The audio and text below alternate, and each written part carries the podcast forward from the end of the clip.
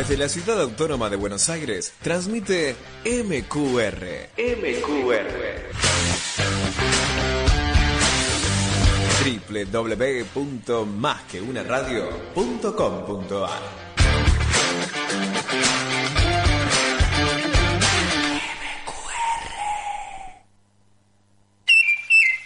Bienvenidos a Jackson en el aire. En esta aventura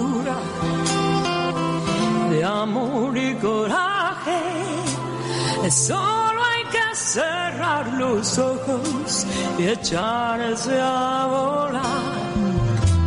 Y cuando el corazón galope fuerte, déjalo salir. No existirá razón que venza la pasión,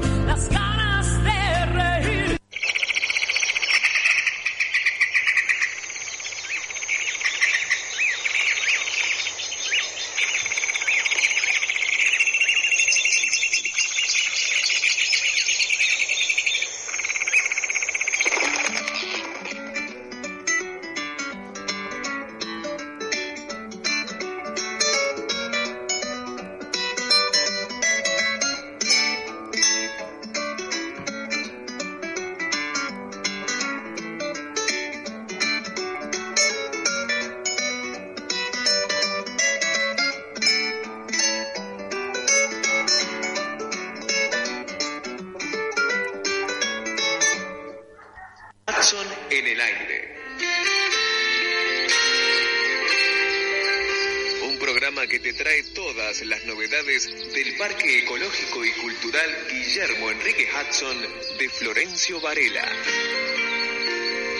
Hudson en el aire, una creación de Rubén Ravera, con la conducción de Atilio Alfredo Martínez. Y con la bienvenida de los pájaros empezamos el programa leyendo el catálogo de la Biblioteca Nacional de la muestra del centenario de Hudson. En realidad no es un catálogo, simplemente es un compendio de varias notas sobre Hudson, de varios escritos sobre Hudson y algunas, algunas notas hechas por distintos autores. Pero vamos a empezar simplemente enumerándolos, porque no vamos a continuar más que con una simple enumeración. Y empezamos. Centenario de la muerte de Hudson de Guillermo Enrique Hudson por Rubén Ravera. Una literatura feliz por Guillermo David. Hudson, Hudson vuelve, según Carlos Fernández Balboa. Allá lejos y hace tiempo, Robert Pontin Cunningham Graham. Los sentidos de Hudson, Luis Franco. Nota sobre The Purple Land de Jorge Luis Borges. Itinerarios de Hudson en la provincia de Buenos Aires, Justo P. Hijo. Las mujeres de allá lejos y hace tiempo, Héctor Pedro Blomberg. Estética y filosofía de Hudson, Ezequiel Martínez Estrada. Guillermo Enrique Hudson, un adorador de la naturaleza, un gran escritor y un quilmeño universal. León Benarós. Hudson, un guiralde inglés. Emilio Renzi, o sea, Ricardo Piglia. El insoslayable Hudson, Juan Sasturain. El gorrión de Buenos Aires, Guillermo Enrique Hudson. Estos son simplemente los títulos de esto que llamamos un catálogo. Es un catálogo de las notas que han escrito sobre Hudson distintos autores, distintos autores de un gran nivel cultural que lo han conocido a Hudson y se han enamorado de su cultura, de su literatura. Pero vamos a empezar con uno que es el insoslayable, que es un argumento, una nota escrita por el actual director de la Biblioteca Nacional, Juan Sasturain. Empezamos con William Henry Hudson. Hudson nació y murió en un mes de agosto, dos agostos, agost, muy distintos y distantes. En 1841 era invierno y hacía mucho frío en los 25 ombúes, una estancia chica pegada al arroyo Las Conchitas, en lo que hoy es parte de Florencio Varela y era por entonces plena pampa argentina. No había ni alambrados. Acechaban, disfrutaban los indios. Sobraban el cielo y los pájaros. Gobernaba Rosas. Conspiraba el trágico Lavalle y el desencantado Echeverría escribía sin pudores ni expectativas de publicación, los exabruptos de El Matadero. Y todavía, todavía faltaba que con un pelo Sarmiento describiera eso que pasaba en términos de civilización y barbarie. En 1922, un poco más de 80 años después, era verano y hacía calor en Londres, una de las esplendorosas fatigadas capitales del mundo. El rumor de los automóviles que entraba por las ventanas abiertas de la melancólica Tower House en el equipo Westmore Park cubría el rumor de los acorralados pájaros ciudadanos. En la edición del Times no cotizaba ni importaba la remota transición de Irigoyen al Alvear, pero sí campeaban las esgrimas del Parlamento y las tensiones de una Europa mal herida de primera posguerra, mientras Eliot publicaba The Wasteland, corregida por Proud. En los estantes de la biblioteca se enfilaban libros nuevos del penúltimo Conrad, El cuarto de Jacob, de Virginia Woolf.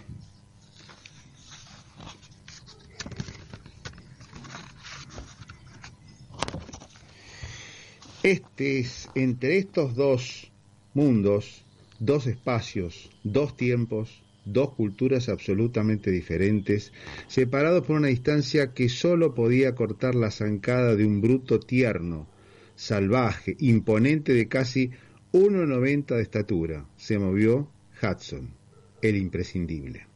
Y en realidad físicamente se movió una sola vez. Vivió 33 años de corrido acá y se fue en 1874 en el Ebro. Tres meses de nave de navegación Buenos Aires, Southampton, y nunca más volvió. Vivió casi 50 años también de corrido en Inglaterra. Está enterrado allá y pertenece, con todo el poder y toda la gloria, a parte de la mejor literatura inglesa de la extraordinaria cosecha del primer cuarto de siglo. Como escritor, Hudson es rarísimo, para clasificar, digo, y tardío, muy tardío, porque Hudson siempre, incluso en los 30 años largos que vivió en su patria, hijos de norteamericanos emigrados de clase media rural, se expresó por escrito en inglés. En su casa había solo libros ingleses y estudió, no demasiado, junto a sus cinco hermanos, todos argentinos como él, con maestros ingleses que iban a las estancias. Y se acercó a la cultura. Fue desde la vocación de naturalista, de escribir, escribir, lo que venía y tenía mano fue siempre, y en las dos orillas su vida, la naturaleza, las costumbres, los sucesos, los bichos, los pájaros sobre todo. Empezó escribiendo de esto, enviando de este confín del mundo a las publicaciones científicas de Londres y de sus hallazgos ornitólogos, describiendo especies que no estaban en los libros que conocía, hasta que detrás de esos informes se fue él. Nunca publicó una línea aquí mientras vivió en el país. Esto que estoy leyendo es El insoslayable Hudson. El insoslayable Hudson es una publicación de Juan Sasturian, director de la Biblioteca Nacional, que fue publicado por primera vez en la contratapa de página 12 el 15 de octubre del año 2012.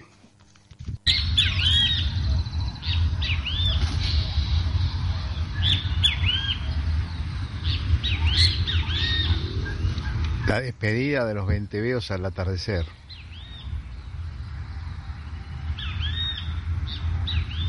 El 18 de agosto se cumplen 100 años de la muerte del escritor y naturalista Guillermo Enrique Jackson.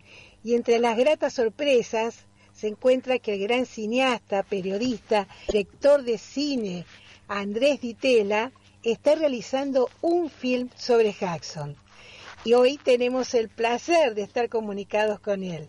Bienvenido, Andrés Ditela. Bueno, buenas tardes. Eh, un placer estar aquí con otros hudsonianos. Ahí está, sí. La primera pregunta que se viene es ¿por qué Hudson o Hudson? Vos creo que lo conociste primero como Hudson y después como Hudson. ¿Cómo es la historia? Sí, eh, la verdad eh, es una pregunta difícil de contestar porque mm, yo había sentido el nombre Hudson cuando era chico viendo un programa de televisión, un documental de la BBC. Nosotros, cuando yo era chico, vivimos varios años en, Londres con mis padres, eh, Torcuato Di Tela y Kamala Parao y eh, había un programa que me llamó la atención que se llamaba Wildlife Safari to the Argentine. O sea, era un safari de, de, de vida silvestre, digamos. Y a mí me llamó la atención que uno de los capítulos era eh, sobre la pampa y me, me parecía como raro que se tomara ese paisaje tan anodino aparentemente como objetivo de un safari, como, como Claro. algo exótico. Claro. Y ahí apareció la primera mención, yo tendría 10 años, no sé, Ahí está. 12, a William Henry Hudson, que fue el que, según decían el documental de la BBC, el que nos introdujo a las maravillas de la vida pampeana, al mundo. Eh, Eso fue la primera, la primera, primerísima mención. Años después, eh, mi primo, me acuerdo que siempre decía, cuando yo empecé a hacer documentales, vos tenés que hacer una película sobre Hudson. Y decía, ah, Hudson. Era un nombre que me sonaba, pero no sabía muy bien quién era. Hasta que finalmente me regaló eh, Allá lejos hace tiempo. Y fue un deslumbramiento como... No, no había imaginado eso. Creo que Hudson estuvo durante mucho tiempo como encapsulado en una imagen muy, como si dijéramos, de la gauchesca, de, lo criollo que lo tiene, pero creo que lo trasciende de una manera mucho más universal, ¿no? De, hablar de la memoria, de los sentimientos de la infancia, de la identidad, de una forma que para mí es comparable con, con cualquier otro gran escritor, no sé, como Proust, un gran escritor de la memoria, bueno, Hudson también lo es.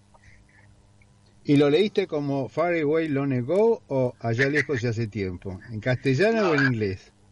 En castellano, En lo, lo castellano. leí en castellano. Este, y después, sucesivamente, casi todos los libros de él los, los- no sé por qué, preferí leerlos en castellano. Ah, está bien. Eh, si bien yo soy bilingüe, o sea, porque como, como les contaba, me crié en parte en Inglaterra. Y bueno, eh, lo he leído también un poco en inglés y inclusive he descubierto a veces sorpresas, ¿no? Que en las traducciones a veces traducen al revés de lo que él decía, pero bueno. Claro.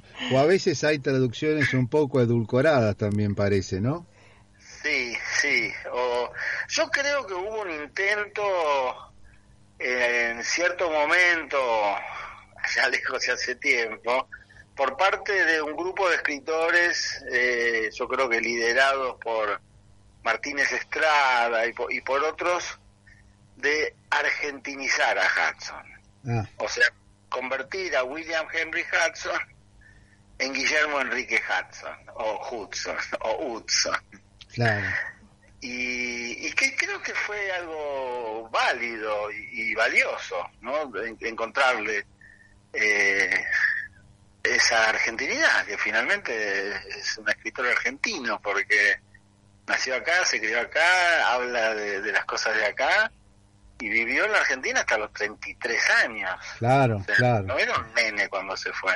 Claro, dicen que en idioma eh, inglés lo que más se ha llegado a conocer en el mundo es Green Mansions, mansiones verdes. En cambio, en idioma español es allá lejos hace tiempo, porque nos describe a nosotros. Claro, claro, sí. De hecho, eh, eh, Green Mansions o Mansiones Verdes debo reconocer que es el libro que menos me interesó de él, porque habla de una realidad que él tampoco conocía, ¿no? exacto, Está sí. ambientado como si fuera en, en el monte venezolano. Entonces está más eh, plagado como de ciertos lugares comunes que nunca, nunca tiene cuando habla de, de la Pampa y de la Argentina, que es de una precisión y de, un, de una poesía a través de la precisión, es formidable, ¿no? Claro, claro, sí, compartimos, compartimos plenamente. Y con respecto al rodaje de la película que estás haciendo ahora, que es un documental, ¿qué ideas básicas? Pues no te pido que nos cuentes mucho, pero ¿qué ideas menos empezaste, con qué ideas empezás a rodar? Claro, sabemos que hayas estado en, en el solar natal, así que eh, vos ya lo conocías. Bueno, no, lo, lo conocí eh, en la investigación para la película, nunca había estado. Sabía que existía, pero eh, nunca había estado. Y a partir de ahí estuve investigando bastante, quizás gracias también a, a, a la pandemia, así mientras eh, eh, el mundo se incendiaba. Sí, más o menos sí, más o menos sí. Yo estaba, eh, eh, digamos, eh, sumergido en el siglo XIX, leyendo el periódico inglés de Standard, viste, de, de- de- de- de los hermanos Mulhall y, y las referencias que aparecen ahí de Hudson y el, el mundo de Hudson, ¿no? Claro. Entonces, a mí lo que me interesó en realidad fue describir lo que queda de un mundo desaparecido, Está bien. Que es la pampa de Hudson del siglo XIX, que es nuestra pampa, ¿no? nuestra Argentina también. Es un poco lo que vos viste en Inglaterra cuando eras chico, Claro. pero con otra verdad. visión, a lo mejor con una visión más argentina. Claro, lo que pasa es que aquello era, no sé, no, no, no estaba la idea de que eso había cambiado, de que la pampa del siglo XIX y la pampa del siglo XX tenían mucho menos que ver de lo que uno piensa, ¿no? Porque uno piensa que el paisaje es algo más o menos estable, o sea que las, las, las casas pueden caerse abajo, las personas cambian de ropa, los negocios son distintos, la tecnología es distinta, pero el paisaje parecía, parecería ser algo eterno. Y sin embargo, ha cambiado. Es decir, lo que describe Hudson, esas praderas interminables de lo que él llama pampas grass, ¿no? Que, es como un término genérico que se refiere, no sé, a las cortaderas, la, la, la cola de zorro, eh, eh, esos pastizales que abarcaban en las, en las descripciones de él y estudiando un poco cómo, cómo era la superficie de, de Buenos Aires, digamos, donde él circuló mayormente, eh, bueno, uno podía realmente recorrer 500 kilómetros, 1000 kilómetros y era todo pasto, pasto, pasto. Claro, claro. Y pasto alto, ese pasto que, que era casi a la altura de- del caballo, ¿no? Claro. Y, de pronto a lo, a lo lejos un dios de la pampa que era el ombú. Ah. bueno, ahí, ahí nos, ahí nos está tirando una idea, el dios ombú. Y ahora eh, no, no hay más pasto, porque es todo cultivo intensivo. Claro, claro. Entonces eh, se encuentra el Pampas Grass, lo, lo encontrás al lado de, de la ruta donde no se puede cultivar o eh, donde finalmente encontramos una extensión considerable fue en un lugar en el rincón del Tuyú, digamos cerca de San Clemente del Tuyú, al lado del mar, claro que es, es todo terreno que no se puede cultivar, ni siquiera sirve para ganado. Entonces ahí quedó como, como si el paisaje de Hudson hubiera migrado, ¿no? como las aves, que, que tanto le apasionaban a él la migración de las aves, y como el mismo Hudson, ¿no? Y, ese, ese, ese, paisaje migró y está ahí arrinconado al borde del Océano Atlántico. Eso es, es muy impresionante. Quizás esto haya ocurrido en otras latitudes también, pero acá se nota mucho en poco tiempo. En Europa a lo mejor esto se fue haciendo a través de los siglos. En cambio acá en muy poco tiempo, prácticamente entre Claro. cuando Hudson era chico y cuando emigra, que tiene 33 años, ya se está produciendo un cambio. Y ya cuando muere Hudson ya prácticamente Claro. no tiene casi nada que ver. Es el alambrado que él odia y bueno, Claro, que por eso el, alam- el alambrado, eh, el tren, el, El tren. el cultivo. El cultivo ¿no? intensivo, el pastoreo de ganado, que en ese momento no podía ser intensivo tampoco porque se escapaba, entonces era más no había reducido. frigoríficos además. Claro, Claro. claro. La descripción que hace del juego del pato eh, es increíble porque cuando dice que pueden llegar a, a estar kilómetros y kilómetros jugando con la pelota porque no había nada que los detuviera. Ah, claro, esa sensación de libertad eh, es algo que, que, bueno, se, se perdió, ¿no? Pero entonces lo, lo que nosotros buscamos en, en el documental recorriendo con bastante documentación, ¿no? Fijándose, bueno, cuándo hizo la Guardia Nacional, que era como el servicio militar, Sí, en qué momento, en qué lugar, lugares que aparecen mencionados en forma dispersa en, en sus distintos textos, porque hay que decirlo para quien no, no lo conoce a fondo, que Hudson escribió sí sus memorias, que es eh, este gran, eh, digamos, grandísima obra para mí de la literatura argentina, que es Allá lejos de hace tiempo, pero termina a sus 18 años.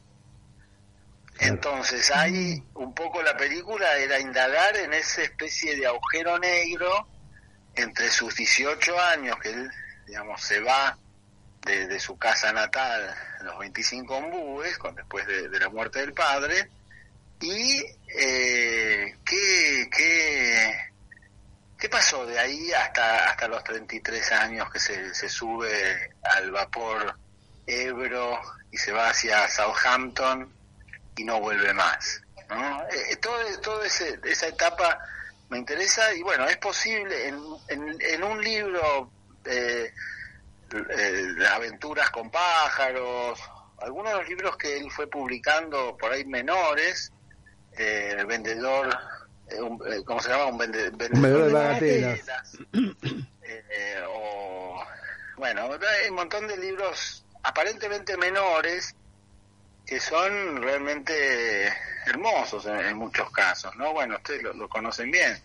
Entonces, eh, ahí aparecen pistas, ¿no? Porque en tal lugar, a 300 eh, leguas de Salinas Grandes hacia el este, eh, vi una vez unos chajás, y así, con esos datos, entonces fuimos yendo a esos lugares que aparecen mencionados dispersamente en la obra.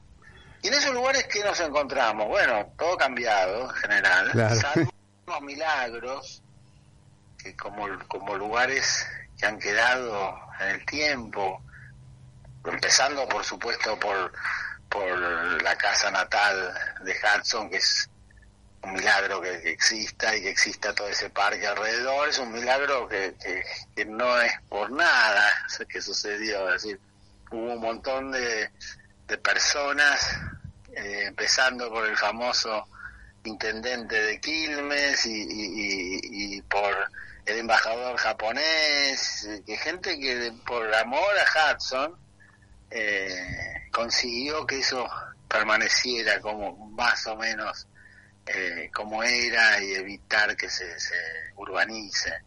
Y después hay algunos lugares donde de pronto él estuvo una estancia también ahí en esa zona del rincón del Tuyú, que, que es donde él estuvo y donde está bastante preservado el ambiente, donde uno tiene la sensación de estar pisando donde él pisó, ¿no? Claro. Entonces en la película hay algo de, a ver, ¿no? De un poco estar persiguiendo un fantasma y de pronto encontrar rastros, ¿no? El reloj que perteneció a Hudson que tienen ahí en, En el el museo. o, o una, un manuscrito que está en Aves Argentinas, o, o un, el maletín del doctor Humble que lo curó cuando estuvo, cuando tuvo un accidente en el Río Negro. Sí, Hay sí, pequeñas pistas que dicen, bueno, no, este fantasma fue real. claro. Claro. Qué interesante, Inter- ¿cómo lo contás? Se, se descarta que entonces todo es el periodo de Hudson en la Argentina, porque incluso cuando él está fuera del país también hace mención a la Argentina. Incluso Claro. cuando él escribe libros en Inglaterra o de paisajes en inglés, hace mención a refe- o referencia a paisajes en Argentina. Exacto, exacto. sí. Eso es lo difícil a veces de encontrar, ¿no? Eh, esas referencias. Pero bueno, tuvimos tiempo para hacer. Y de su vida, ¿qué es lo que más te impactó, Andrés? Bueno, yo como les dije al principio, tuve esta infancia y después también primera juventud eh, entre Argentina e Inglaterra, ¿no? Ah. A estudiar en Inglaterra. Eh, en un momento yo volví a los 14 años eh, y tuve que tomar clases eh, particulares de castellano, acostumbrado a hablar en inglés. Entonces, esta de dicotomía que se plantea a veces con Hudson, ¿no? Era argentino, era inglés. Eh, yo me, digamos, me siento muy, argentino, pero eh, entiendo, hubo un momento en mi vida donde estuve un poco entre esas dos culturas, ¿no? Y, y todavía eh, si- siento algo como uno siente, como Hudson, que sentía esa identificación con su vida en La Pampa, aún después de estar 50 años en Inglaterra. Y bueno, a mí me pasa un poco a la inversa, a veces de tener ese periodo de mi infancia que, que lo recuerdo como también como una especie de, de patria, ¿no? En el sentido que, que dice Rilke, la infancia es la patria. Claro. Entonces, eh, por ese lado. Y por otro lado, hay algo que me. una especie de enigma, creo que, que tortura a todos los hudsonianos y a mí en particular, que es este hombre que vivió esa vida de gaucho, eh, recorriendo permanentemente a caballo, el- toda, toda la dimensión de, de lo que era la Pampa, se va de golpe a los 33 años eh, de una forma que no se termina de explicar. Yo creo que principalmente él tenía eh, el objetivo en mente de convertirse en naturalista, ¿no? Él había tenido un intercambio con Darwin, había, había entrado a- en un diálogo con, con los naturalistas del hombre. Sí, sí. Debe haber sido un personaje bastante exótico y yo creo que en esa primera etapa que él llega a Inglaterra debe haber hablado un inglés rarísimo también. Claro, claro. Claro, sí. Bueno, Entonces, me parece que mucho de eso él era bueno, servía para mandar ejemplares de aves para que ellos las analicen y, y cataloguen. Eh, de hecho, el famoso libro que, que lo da a conocer en Inglaterra, que es el Argentine Ornithology, que lo hizo en, en un 90% Hudson, sí, sí, sí. está firmado por Sclater, que era el especialista, el académico reconocido. Y él agradece la colaboración de W.H. Hudson. Sí. Hay un cierto ninguneo, ¿no? Ahí. Sí, claro, sí, sí. sí, sí, sí. Por eso Hudson agarra sus notas y, y creo que, no sé, sin, o sea, en el año 20, o sea, casi antes de morir, dice, voy a hacer mi propio libro de las aves del plata. Claro, claro. Y hace ese libro maravilloso que son las descripciones increíbles que él hacía de memoria en parte, en parte con sus famosas notas que desgraciadamente en su, en su enorme mayoría se han perdido porque él mismo las, las quemó, ¿no? Como Sí. Que no quiso dejar rastros. ¿no? Es- eso es algo que dice también Rubén Ravera, ¿no? Como, como ciertos animales, como ciertas serpientes que avanzan y después borran El trazo que han dejado para que nadie sepa de dónde vienen y a dónde van. Claro, claro, claro. Sí, sí, Sí, sí, sí, por sí, supuesto. sí. Entonces ese, ese misterio un poco de que se va, se empieza a obsesionar con, con la Argentina, escribe sobre la Pampa, sobre sus experiencias, sobre no solamente las aves, y, sino todo, la naturaleza, la cultura, el gaucho, eh, inclusive indirectamente la historia también. Y, y además dice en una carta, el día que me fui de La Pampa, la llama él, Sí. a la Argentina, mi vida terminó. Claro. Mm. Es muy fuerte. Y vivió eh, muchos años más. Muchos 50 Mucho años. más allá que acá, claro, exacto. Pero esa cosa muy fuerte de que no, no. Y, y él dice, en el- creo que es en el prólogo, no sé si es de, de- de Aves Argentina, de, de Aves del, del Plata o un naturalista en el Plata, cita una carta que le había escrito hace años el hermano, que le ofrece, el hermano le había ido bastante bien como ingeniero y tenía una buena posición, había participado justamente de la construcción de los ferrocarriles, eh, y tenía una buena posición y le ofrece volver a la patria, y le dice así, la patria, eh, para eh, dedicarte a lo tuyo y, poder estudiar las aves y la naturaleza en la Argentina. Y él cita esta carta que había recibido hace 20 años atrás, y dice, yo en ese momento pensé que ya había tomado una decisión y a los setenta y pico de años, no sé si no tomé el camino equivocado. Es Mm. fuertísimo, ¿no? Muy Claro, fuerte. claro, sí. Muy sí. ¿Y fuerte. por qué no volvió? Es el misterio. ¿Y por qué no volvió? Ese es el misterio. Y mi respuesta provisoria... A ver, a ver cuál es tu respuesta. Primero pensé lo siguiente. Él sabía que no, no, no se podía volver a la- al lugar que él conoció, porque el lugar se estaba transformando. Ya no existía, ya no existía. El, el lugar que él había visto de chico ya no existía más. Y yo creo que hay una verdad universal en Sí, sí, eso, que es sí. no se puede volver a casa. Mm. Claro, claro, claro.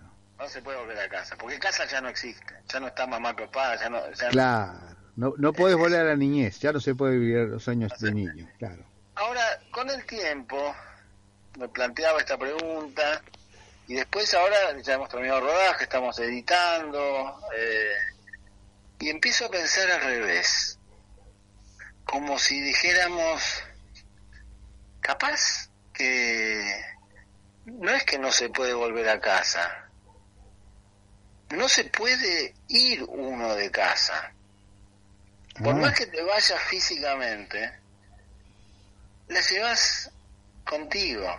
claro. Allá vas adentro.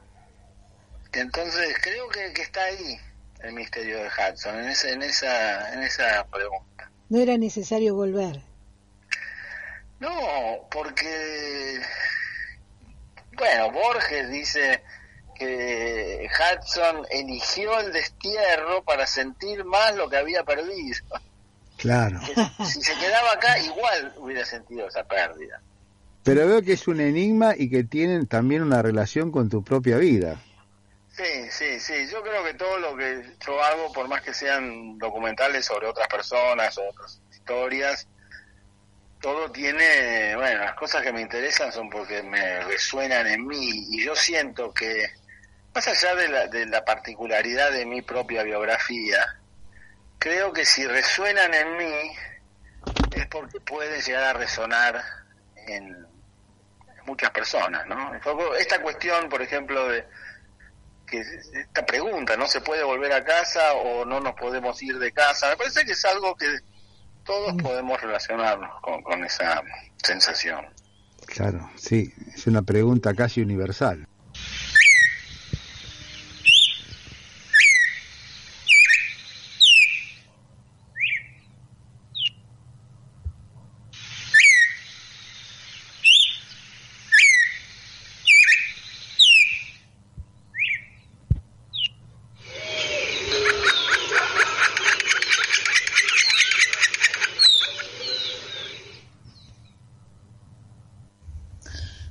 Hola Tilio, hola Hudson en el aire, acá, hablando desde, desde el museo con una capa saludable de neblina.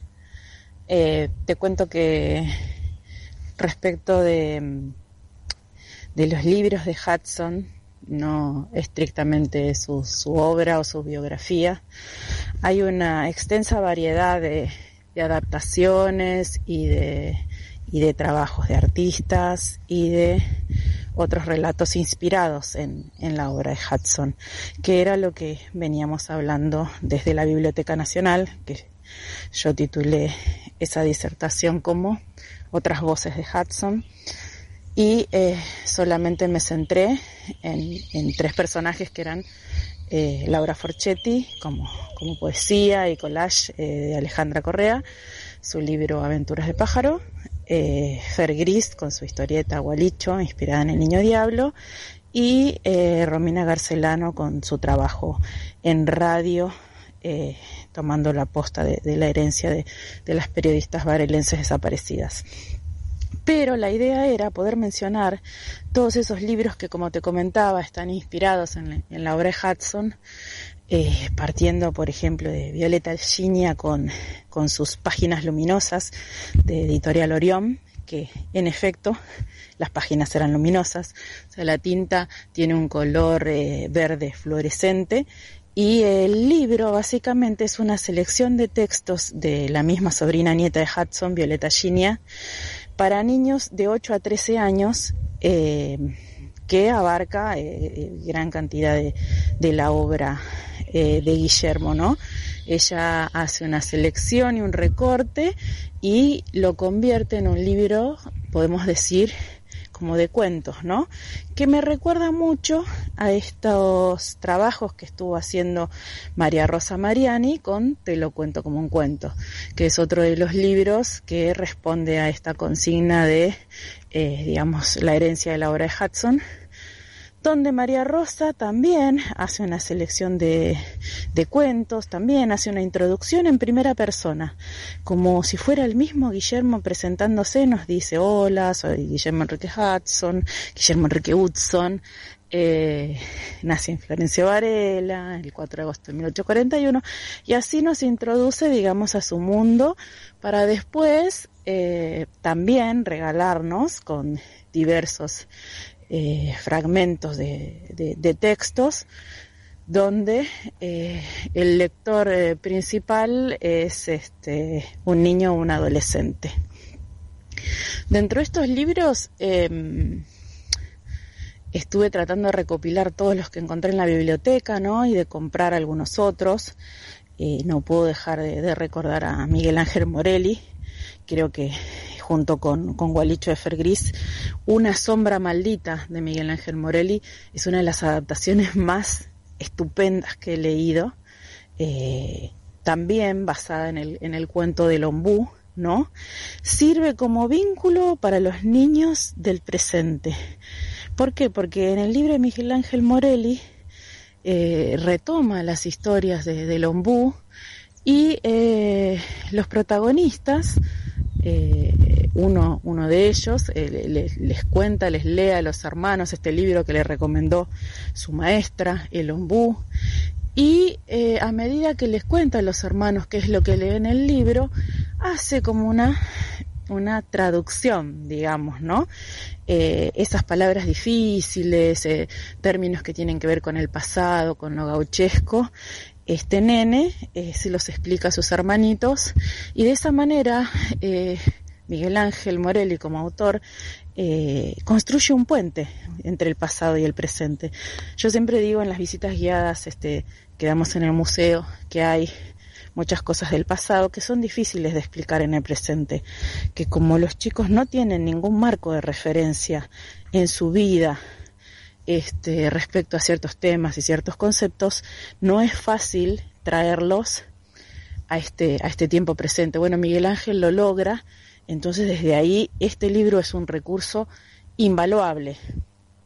Eh, bueno, más adelante, este, hoy, hoy me compré eh, y estoy esperando el correo, eh, Nieblita del Sí, que es uno de los libros que, bueno, yo eh, siempre, siempre lo elijo como, como material didáctico para, para el nivel inicial principalmente. Y bueno, todavía no lo leí porque todavía no lo tengo, pero hace poco dos, dos, autores este, eh, han hecho una adaptación y, me interesa muchísimo incluirlo en la lista de recomendados. Eh, también tengo Allá en lo Verde de Hudson, tengo Te lo cuento como un cuento 2, que es eh, Aventuras de Pájaro, tengo en, en adaptaciones bueno, las adaptaciones en inglés de Mansiones Verdes. Eh, ¿Qué más te puedo contar? Eh, bueno, la idea es de a poco ir, ir tomando algunas de estas obras y poder desarrollar un poco de qué se tratan y cuál es el, el uso que le podemos dar como material didáctico en las escuelas. Así que, bueno, por ahora lo dejo ahí. Arranqué con Violeta y con, Miguel Ángel mis dos primeros recomendados, entonces son Páginas Luminosas y Una Sombra Maldita. De los dos, más que nada, Una Sombra Maldita. Para las escuelas, para arrancar en primaria y secundaria, un libro excelente. Y con esto te voy dejando porque estoy esperando un grupo escolar para atender en una visita guiada a la casa natal de Guillermo Enrique Hudson. Hasta luego y nos vemos la próxima.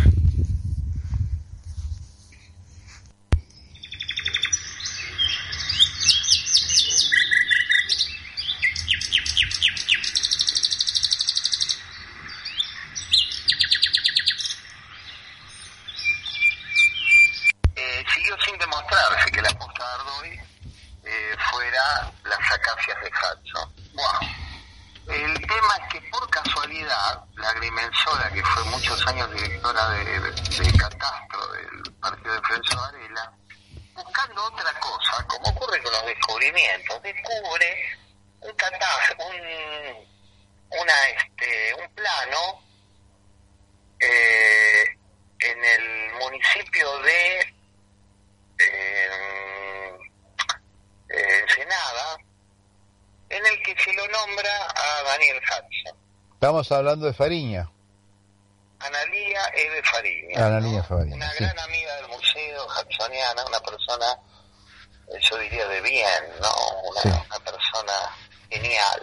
Que trabajaba en, para la municipalidad de Florencio Varela. Para la municipalidad en el catastro ayudó mucho al museo, te, te puedo hacer una serie de contribuciones, Sí. eh, conseguir las cuatro hectáreas que eran que pasaron por ordenanza municipal en el año 90 al museo, eh, peatonalizar la trilla. ¿Y cuál fue el descubrimiento entonces que encontró Fariña en Ensenada? Descubre que, aparece un Hudson eh, en un en un registro eh, del partido de Ensenada. Ensenada. Y las acacias, según la hipótesis de Lencia Mestoy, en la posta de Ardoy, pertenecían en esa época al municipio de, de Ensenada. Claro. Eh, ubiquémonos, eh, no existía La Plata, La Plata se funda muchos años después, eh, y tampoco Bransen, Y tampoco, y tampoco Varela, tampoco Varela ni Verazategui. tampoco Verazategui, que es del año 58, tampoco Varela, que es del 92, y de hecho 92. Bueno, el tema es que empieza a indagar y aparece, no, aparece en ningún momento las acacias. Eh, evidentemente Hudson le gusta, tampoco aparecen los 25 ombúes en las mensuras eh, que ella también consigue anteriores a la compra de los de los 25 ombúes por parte de los padres de Hudson. Ahí está, ahí está. Eh, así que tanto los 25 ombúes como las acacias son nombres de fantasía. Ahí está. Hudson les asignó eh, una cuestión poética o como decía, no sé, uno de los admiradores de Hudson, no sé si Conrad o algo, ahora no me acuerdo, que para lograr los efectos Hudson hacía como ciertos reptiles que con la cola iban escondiendo los rastros en la Ah, tierra. Y bueno, Hudson no da mucho, no da pistas. claro. Se, convierte como en un misterio, tiene un halo de misterio. Pero Claro, claro, claro. eh, el asunto es que, bueno, sí aparece mucho eh, Rodwood, que era un amigo de Daniel Hudson, del padre del escritor, que era como el que eh, era un, un, un hombre, de, eh, un norteamericano, amigos de ellos, vivió con ellos, eh, está sepultado junto a ellos y la lápida está cerca de las de Daniel Hudson y Carolina Kimball en el eh, cementerio británico, Y- en Chacarita. ¿Y este terreno de Hudson en, en Ensenada, en qué lugar aproximadamente estaría? Bueno, eh, según Analia Fariñas, no es la casa que nosotros suponíamos que era. Está En bien. donde hace algunos años pusimos una placa, ¿te acordás? Sí, yo fui también, sí, que hoy día, hoy día es un barrio privado, ahí hay un barrio privado. Claro, chacras de Hudson. Eh, aparentemente estaban eh, eh, retirados de ese lugar, pero en el mismo eh, en el mismo predio de un tal Gilbert. Es decir, aparecen muchos personajes que se pueden interpretar como vecinos de Hudson, pero no aparece ninguno de los que él describe en allá lejos hace tiempo. Claro, Los, claro. los nombres son todos falsos, ficticios, es decir, Ah, ahí está. él mezcla, él mezcla la ficción, lo imaginario, con hechos reales de su niñez. Perfecto. Él, él, él lo reconvierte, lo transforma, hay una transfiguración de la realidad en, en, en términos literarios para mm, convertirlo en una ficción, que eran libros de ficción, ¿no?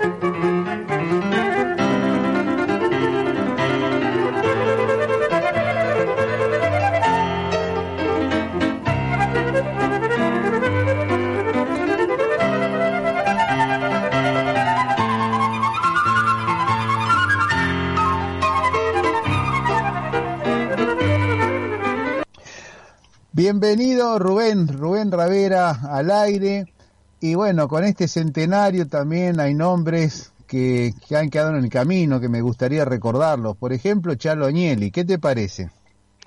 Y sí, eh, estuvieron no desde la formación de esta comisión de homenaje, sino mucho mucho antes, trabajando en temas vinculados al Museo Hudson y a la figura del autor. Eh, así que bueno, Chalo fue inesperado, eh, hace muy pocas semanas y no lo pudimos este, disfrutar como eh, lo hemos hecho siempre escuchándolo eh, con sus historias de Quilmes, ¿no? Tan este, siempre interesantes, llenas de anécdotas. Y bueno, pocos días antes eh, de su fallecimiento me contaba que había estado con Ludovico Pérez, que también se fue de viaje, ¿no? Eh, como ilustrador eh, se ocupó de Hudson con eh, El ombú. El ombú creo que ilustró, ¿no? El ombú. claro, alguna edición de, del Ombú. Y, este, y pensaba exponerlas en este eh, en este aniversario. Así que fue por partida doble. Eh, bueno, en Quilmes, Miguel Ángel Morelli, este, bueno, Carlos Córdoba, que vos lo recordabas, eh, Pancho Aquino, Pancho Aquino. que también este, tanto este, nos ayudó, siempre colaborando desde hace décadas. Eh, y bueno, Virginia de Matei, qué decir de ella, que hasta último momento de su vida estuvo concurriendo al museo porque decía que le hacía bien estar en, en la casa natal de Hudson. Y, y bueno, y su gran amiga Graciela de Matei, eh, Graciela Linari, También, que también. también este, nos dejó entrado el, el centenario. Virginia, Virginia de Matei fue el año pasado, creo que un- fue una de las personas que más estuvo en el parque. Y yo creo que fue casi todos los domingos. Mirá vos, sí. Todos los domingos estaba este, presente, con limitaciones, con su oxígeno, porque tenía problemas pulmonares, pero eh, sin amilanarse, con una fuerza de voluntad increíble. Claro, También estuvimos pocos días antes eh, reunidos, ella ya sabía que, que, bueno, le tocaba en suerte este destino y organizó una un, un encuentro ¿no? de despedida en su casa. claro, claro. Este, así que fue muy, muy emotivo. Este, en el que estuvo también Graciela Lenari. Mirá vos. Así que, bueno, un, un año con muchas ausencias. Eh, Ayako Kishimoto también, hasta último momento, trabajando el año pasado y, y despidiéndose también eh, con su dolencia, pero activa. En el año 20, en el año 2020 hicimos una reunión de la comisión del centenario en el jardín japonés a instancia de, de Ayako Kishimoto. ¿Te acordás? Siempre articuló eh, la, la institucionalidad del, del Japón con, con el museo. Lo hicimos en los años 90, 89, 90, con una exposición en Bernal, muy importante, a la que asistió el entonces embajador este, Yoshio Fujimoto. Eh, y lo hice ininterrumpidamente hasta, hasta la actualidad, Claro. hasta muy poquito tiempo antes de morir. Eh, así que han sido una enorme cantidad de, de- de personalidades, porque no eran este cualquier cualquier este personaje, ¿no? Eh, eran todos comprometidos con con nuestra labor y bueno, lo hemos sentido profundamente, ¿no? Y el En lo último fue, personal y en lo institucional. y el último fue Jorge Orlando López que vino el 18, vino estuvo en presente Sí. en el parque el 18, el día Sí. que se hizo el acto con el intendente Watson y toda la gente de, de Varela y se nos fue antes de llegar a la biblioteca.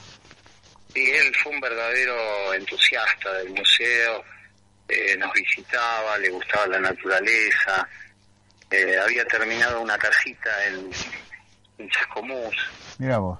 este, para tener como fin de semana y bueno, fue repentino y eh, nos dejó. Claro. Yo me Eh, acuerdo, que- yo me acuerdo que incluso creo que me habían mandado nota que en Jacomús había encontrado, no sé si una calle que se llamaba Hudson, un lugar que se llamaba Hudson, y me dijo, mirá, acá en Chascomús existe esto, y me lo pasó por, por, por Messenger. Sí, sí, es, eh, da mucha mucha pena, ¿no? Este hacer un, un relevamiento de todas las personas que les tocó eh, dejarnos, eh, pero ha sido Fausto, ¿no? El Fausto. Después de la pandemia, Sí, prácticamente fueron los últimos tramos, los últimos seis, ocho, diez meses antes de llegar al centenario que se fue tanta tanta gente que eran todos hudsonianos de, de vieja estirpe. Sí, sí. Yo creo que, bueno, lo más destacado de una generación, Claro, eh, que, bueno, ha estado entre los 60, en el caso de López mucho menos, hasta los 80 años. Claro. Este, pero de gran vigencia y actividad. sí. No era gente retirada que había dado un paso al costado, no, estaban todos en la plenitud de su sabiduría, de su experiencia. Bueno, Este, así que, bueno, muy sentido todo esto.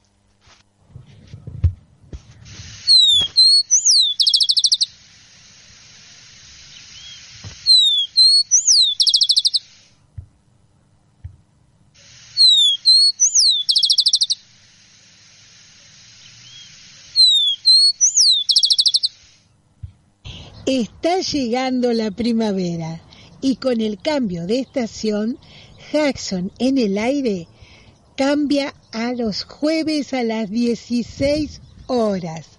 Esperamos nos sigan acompañando. No se olviden, jueves a las 16 horas, Jackson en el aire. Y esto ha sido todo por hoy. Nos despedimos hasta la próxima semana. Quien les habla, Atilio Alfredo Martínez, esperará encontrarlos a la misma hora y en el mismo lugar. Chao, hasta la próxima. Todavía no me fui, sin embargo ya no estoy aquí. Esta es la primera vez que los miedos no me están comiendo. Decidí. Pongo en riesgo mi destino porque ya debo partir. Hacia otra ruta.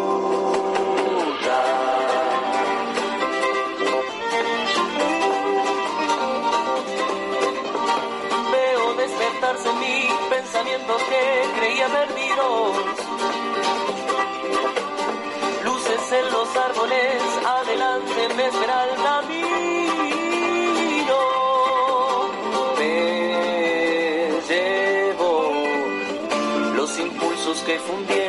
colores de mi voz.